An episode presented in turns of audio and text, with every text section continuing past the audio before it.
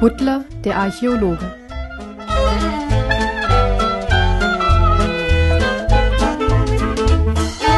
Kapitel 15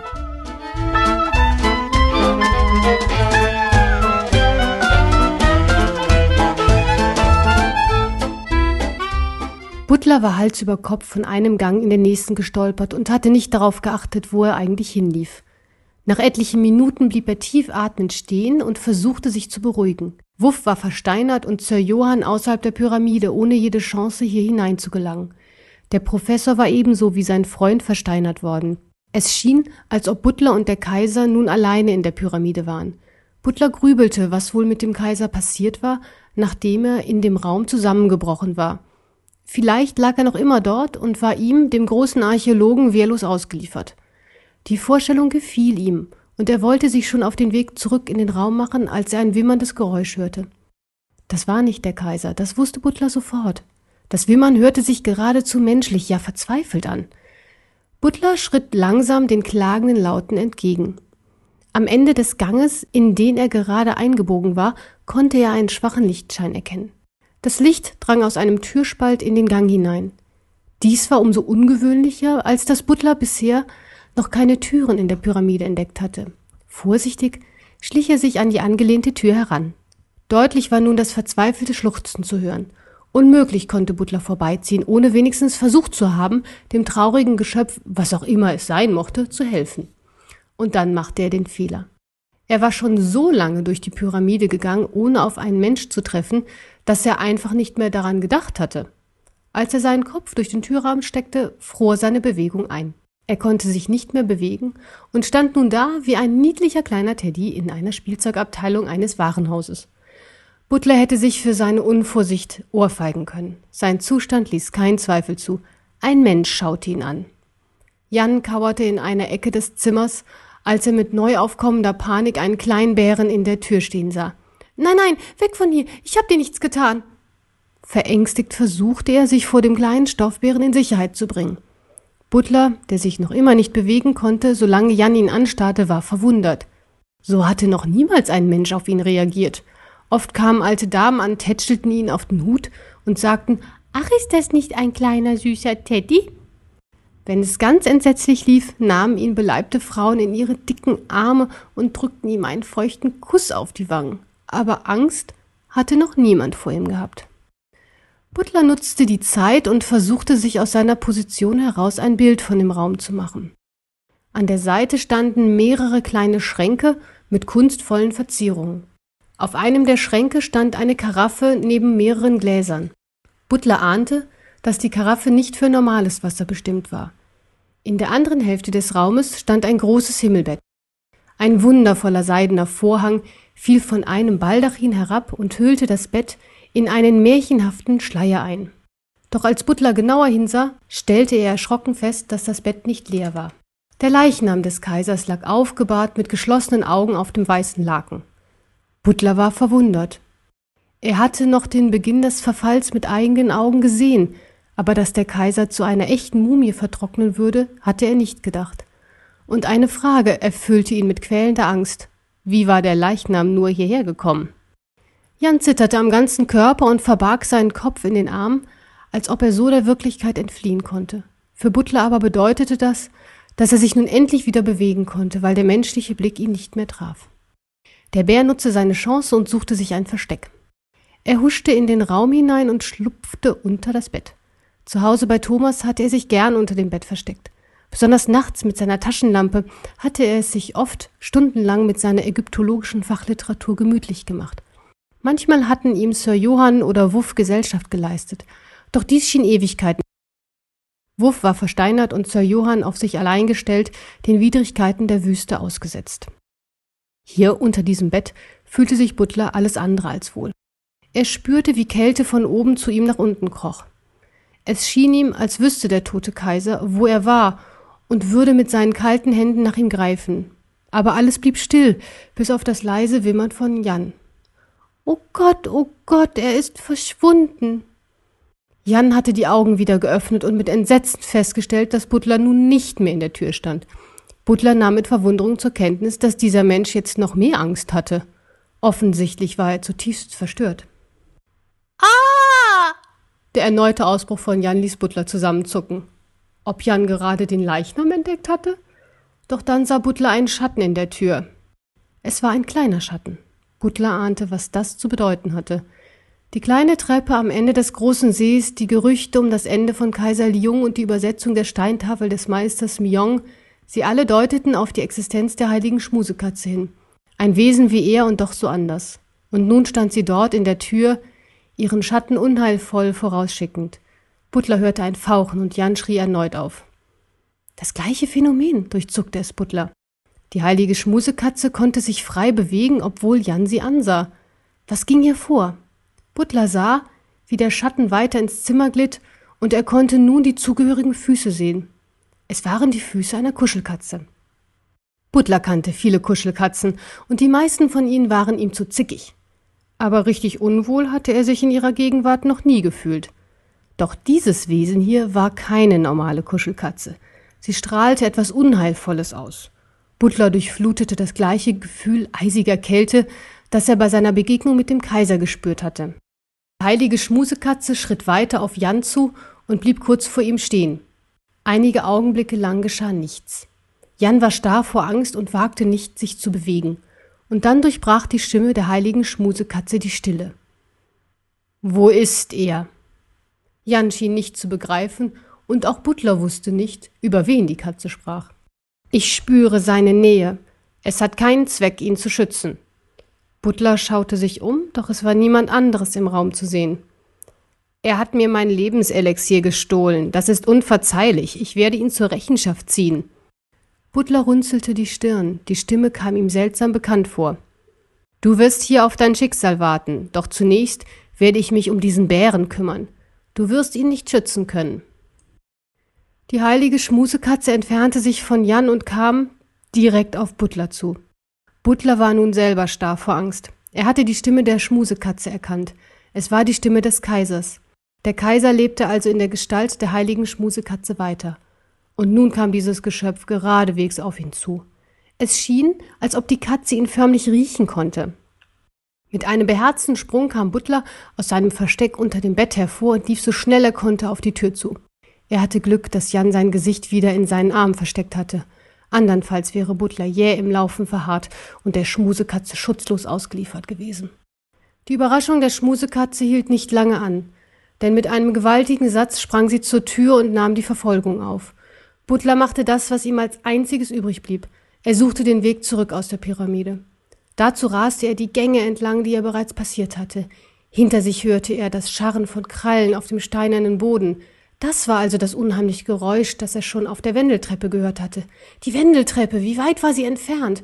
Er kam durch den Raum, in dem er dem Kaiser das Aquasolaris weggenommen hatte. Ohne den Altar eines Blickes zu würdigen, bog er in den nächsten Gang. Sein Orientierungssinn lief auf Hochtouren.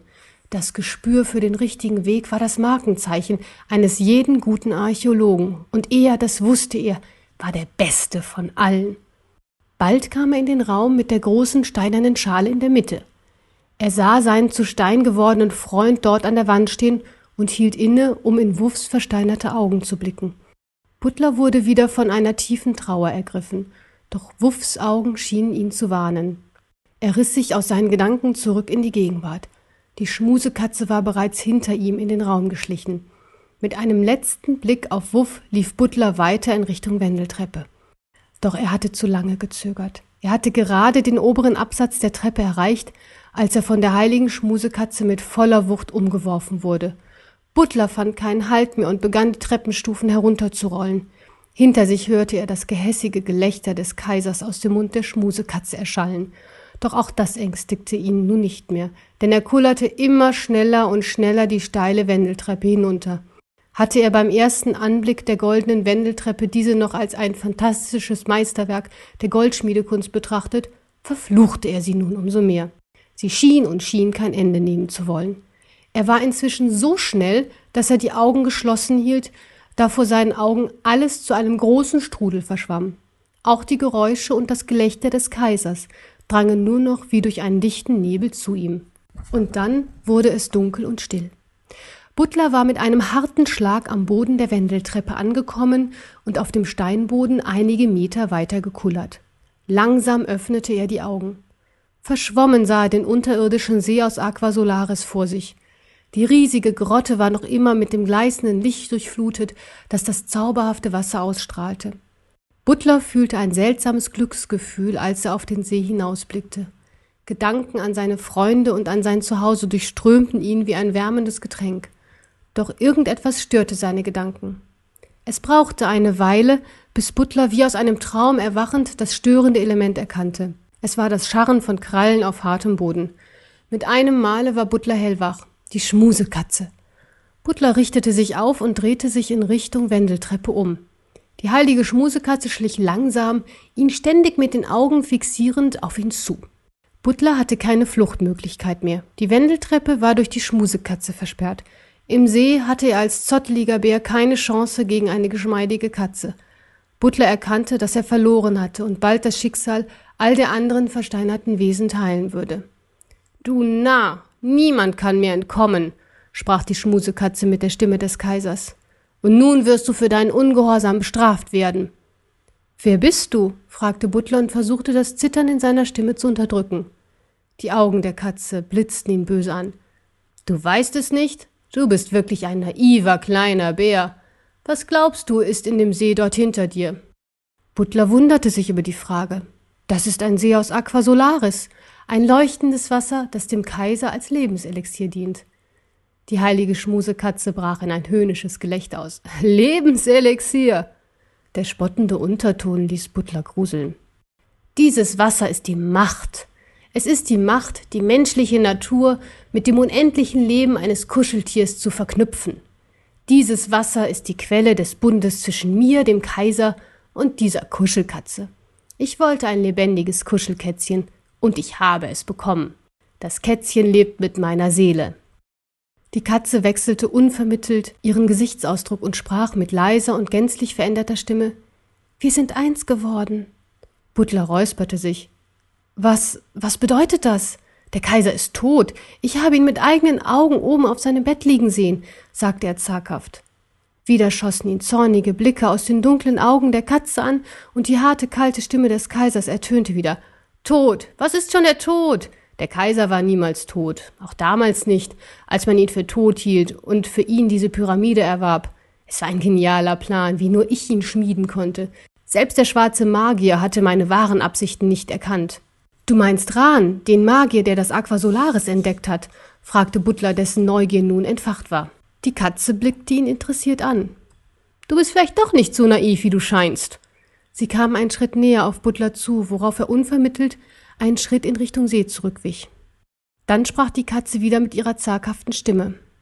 Damals, vor einigen tausend Jahren, sind wir, der Kaiser, sein Diener, der Zauberer und ich, auf den höchsten Turm des Palastes gestiegen.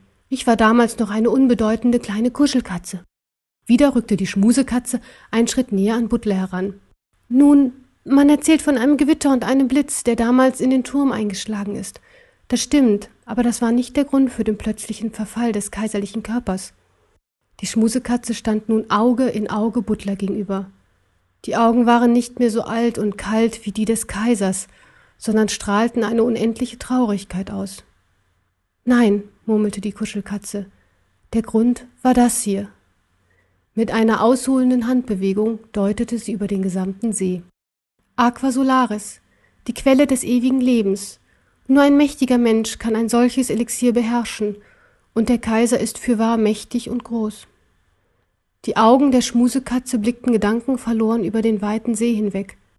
Deine Stimme, hob Butler an. Die Stimme? Lautes hysterisches Gelächter brach aus der Katze hervor. Hast du es noch immer nicht verstanden? Butler wich weiter vor der Katze zurück, und seine Füße standen bereits im Wasser. Doch wenn dies seine letzten Minuten sein sollten, wollte er wenigstens wissen, warum er starb. Eine Seele kann ohne Körper nicht leben, erzählte die Schmusekatze wieder mit ihrer lieblichen Stimme. Aber der Kaiser wollte ewig leben, obwohl er wusste, dass sein Körper nicht dafür geschaffen war. Der Zauberer brachte ihm die Lösung. Der Kaiser erkannte schnell, dass mit dem Aqua Solaris nicht nur tote Dinge zum Leben erweckt werden konnten. Er wollte seine eigene Seele in den ewig lebenden Körper eines Kuscheltieres übertragen. Das Aqua Solaris bot ihm diese Möglichkeit. Der Kaiser ging aber davon aus, dass Kuscheltiere keine eigene Seele haben. Da hat er sich aber geirrt, warf Butler ein. Ja, das hatte er, sagte die Schmusekatze und ihre tiefe Traurigkeit traf Butler mitten ins Herz. Dennoch, fuhr die Katze fort, war es eine erfolgreiche Idee. Es stellte sich heraus, dass die menschliche Seele viel stärker war als die des Kuscheltiers. Der Kampf der beiden Seelen war schnell zugunsten der menschlichen Seele entschieden. Wieder machte die Schmusekatze eine Pause und blickte gedankenverloren über den See. Wie viele Experimente mit Kuscheltieren gab es? fragte Butler. Die Schmusekatze blickte erstaunt rein. Es gab nur eins. Dann fand das Experiment damals oben auf dem Turm des kaiserlichen Palastes statt, sprach Butler. Die Schmusekatze nickte stumm mit dem Kopf. Der Kaiser hat seine Seele mit Hilfe des Aqua Solaris in deinen Körper übertragen. Aber was ist mit dem Körper des Kaisers geschehen? Ein Körper ohne Seele kann nicht leben, antwortete die Schmusekatze. Nachdem die kaiserliche Seele den Körper verlassen hatte, ist er in sich zusammengebrochen. Und Meister Millon hat dafür gesorgt, dass du zusammen mit dem Kaiser in dieser Pyramide beerdigt wurdest. Es sollte so aussehen, als ob du eine Grabbeigabe seist. In Wirklichkeit hat man aber den Körper und die Seele beerdigt. Genauso wie es der Kaiser plante. Aber wozu braucht ihr dann noch den Körper des Kaisers? Der Kaiser hat vermutet, dass eine Seele in einem fremden Körper nicht unbegrenzt lange überleben kann. Und so war es denn auch. Die kaiserliche Seele muss von Zeit zu Zeit in ihren alten Körper zurück. Nur so lebt auch sie ewig. Und das Aqua Solaris, wofür braucht ihr das? Butler hatte nun jede Angst verloren und war ganz von seiner wissenschaftlichen Neugier beherrscht. Das Aqua Solaris ist pure Lebensenergie. Wir gewinnen sie aus anderen Wesen, aus Menschen, aus Tieren oder auch aus Kuscheltieren. In meinem Körper verlassen wir die Pyramide auf der Suche nach neuen Opfern. Unzählige Wesen haben wir im Laufe der Zeit hypnotisiert und in die Pyramide verschleppt, wo wir ihnen die Lebensenergie entzogen haben. Bevor der Körper des Kaisers seine Seele wieder aufnehmen kann, muss er mit Leben erfüllt sein. Daher flöße ich ihm, wenn es soweit ist, Aqua Solaris ein, damit er seine Seele aufnehmen kann. Aber dann trägst du nicht immer die Seele des Kaisers in dir. Nein, wenn der Kaiser wieder auferstanden ist, bin ich mit meiner Seele allein. Wieder spürte Butler ihre Traurigkeit. Aber ich habe dann keine Kraft, meine Seele ist durch die übermächtige Seele des Kaisers im Laufe der Jahrhunderte immer weiter geschwächt worden. Ein Zucken ging durch die Schmusekatze und die Augen blickten Butler nun funkelnder und böser als je zuvor an. Diesmal sprach wieder die Stimme des Kaisers zu ihm. Schluss jetzt mit dem Gefasel über Dinge, die dich nichts angehen. Du hast den Kaiser beleidigt, du hast dich seinen Befehlen widersetzt, nun sollst du dafür büßen. Die Schmusekatze drängte Butler weiter zurück in den See. Hier hatte er keine Chance gegen die wendige Katze. Dein Ende ist gekommen, sprach die Stimme des Kaisers. Leg deine Sachen ab. Meine Sachen? Butler verstand nicht, was der Kaiser von ihm wollte. Gib mir deinen Hut und dein Tuch. Du wirst es nicht mehr brauchen. Wozu brauchst du diese Dinge? fragte Butler gereizt. Du hast nur die Wünsche des Kaisers zu erfüllen. Gib mir deine Sachen. Niemals, rief Butler und wich vor der Schmusekatze zurück. Wie du willst, sprach der Kaiser. Die Katze blieb unvermittelt stehen. Jetzt kamen wieder die Augen der Kuschelkatze zum Vorschein. Doch ehe sich Butler darüber wundern konnte, schrie die Katze von Qualen gepeinigt auf. Butler hielt sich entsetzt die Ohren zu. Dann sagte die Katze kurz zusammen, bevor ihn wieder die Stimme des Kaisers ansprach. Willst du noch einmal das reizende Jammern des Kuschelkätzchens hören? Oder gibst du mir doch freiwillig Hut und Tuch? Butler stand wie angewurzelt da. Die Grausamkeit des Kaisers schien keine Grenzen zu kennen. Was war der Verlust seiner Lieblingssachen gegen die Qualen, die die Kuschelkatze ertragen musste? Der Kaiser würde sein Opfer so lange quälen, bis er ihm schließlich doch den Hut und das Tuch geben würde. Wird es bald? fragte der Kaiser. Langsam hob Butler die Arme und öffnete den Knoten seines Halstuchs. Thomas hatte es ihm einmal geschenkt. Seitdem hat es Butler stets getragen und als seinen Glücksbringer betrachtet. Die glückbringende Wirkung schien mit dem heutigen Tag endgültig versiegt zu sein. Er nahm das Tuch in seine Tatzen, um es noch einmal zu fühlen, als die Pfoten der Schmusekatze es ihm schon entrissen. Da standen sie in einem gigantischen unterirdischen See aus hell leuchtendem Wasser. Der kleine, gedemütigte Bär, dem sein liebstes Andenken an seinen Freund Thomas entrissen worden war, und vor ihm die hämisch lächelnde Schmusekatze. Stolz hielt sie das Halstuch wie eine Trophäe in die Luft. Du Narr, rief sie wieder mit der Stimme des Kaisers. Glaubst du wirklich, dieses Opfer würde dir oder der Kuschelkatze etwas nützen? Dein Tuch interessiert mich nicht im geringsten. Ich wollte dir das Letzte nehmen, was dir geblieben war, und mich an deinem Verlust erfreuen. Dein Tuch, ich brauch es nicht. Wieder lachte die Katze mit der kaiserlichen Stimme laut auf und warf das Tuch hoch in die Luft. Butler sah entsetzt und zornig zugleich dem Tuch hinterher. Es flog über ihre Köpfe von einer leichten Brise getragen wieder langsam zum See hinunter. Die Schmusekatze hatte es zu weit geworfen, als dass Butler eine Chance gehabt hätte, es aufzufangen. Bald würde das Tuch die Oberfläche des Sees erreichen, untergehen und für immer für ihn verloren sein. Butler und die Schmusekatze sahen gemeinsam zu, wie das Halstuch in den See fiel. Was nun geschah, kam in einer solchen Geschwindigkeit, dass Butler in diesem Augenblick nicht alle Geschehnisse verarbeiten konnte. Erst später erinnerte er sich an die Einzelheiten, als habe sich der ganze Vorgang in Zeitlupe abgespielt. In Wirklichkeit waren es nur einige Sekunden gewesen. Das Tuch sank langsam in das Wasser ein und war schon bald nicht mehr zu sehen. Doch dann durchlief ein Beben den See, und die ruhige Oberfläche verwandelte sich in ein tobendes Meer. Hohe Wellen pflügten durch den See und trieben die Luft in der Höhle orkanartig vor sich her. Butler musste seinen Hut festhalten und zog mit der anderen Tatze sein Safarihemd fester. Er sah zur Schmusekatze hinüber, die voller Panik wie angewurzelt auf die Stelle schaute, an der das Tuch in das Wasser getaucht war. Als Butler ihrem Blick folgte, stellte er fest, dass um das Tuch herum das Wasser nicht mehr leuchtete. Mehr noch, das Tuch schien eine anziehende Wirkung auf das Aqua Solaris zu haben. Es hatte den Anschein, als ob das Tuch den gesamten See aufsaugen wollte. Butler konnte bereits den Sog an seinen Füßen spüren. Mit einem Mal hörte er viele Stimmen. Die Stimmen kamen von überall her und jede Sprache der Welt schien vertreten zu sein. Es mussten Hunderte, wenn nicht sogar Tausende Stimmen sein. Doch Butler konnte nicht sagen, woher die Stimmen kamen oder von wem sie stammten. Als er aufblickte, sah er die Augen des Kaisers in der Katze, die ständig blasser wurden. Der Kaiser schien etwas sagen zu wollen, doch der Mund der Katze ging nur auf und wieder zu. Der Sog im See wurde immer stärker. Butler musste alle seine Kräfte aufbieten, um nicht in den Strudel rund um sein Halstuch zu geraten. Er spürte den Griff der Katze an seinem Arm. Sie schien so schwach, dass sie sich nicht aus eigener Kraft gegen den starken Strom wehren konnte. Butler wusste nicht, ob er ihr helfen sollte oder nicht. Er hatte selber genug mit dem strömenden Wasser zu kämpfen. Das zusätzliche Gewicht der Katze könnte seine Kräfte übersteigen und sie würden gemeinsam in dem Strudel versinken. Er sah in die Augen der Katze. Und diesmal waren es nicht die Augen des Kaisers, sondern liebliche und tieftraurige Augen, die Butler einen Stich ins Herz versetzten. Ohne weiter zu überlegen, packte er die Katze fest mit den Armen und zog sie zum Ufer des Sees. Es war eine schwere Arbeit, und Butler rutschten ab und zu die Füße im reißenden Wasser weg. Aber als das Wasser seichter wurde, war auch die Strömung nicht mehr so stark, und Butler spürte, dass er es schaffen würde. Mit letzten Kräften erreichten sie das rettende Ufer.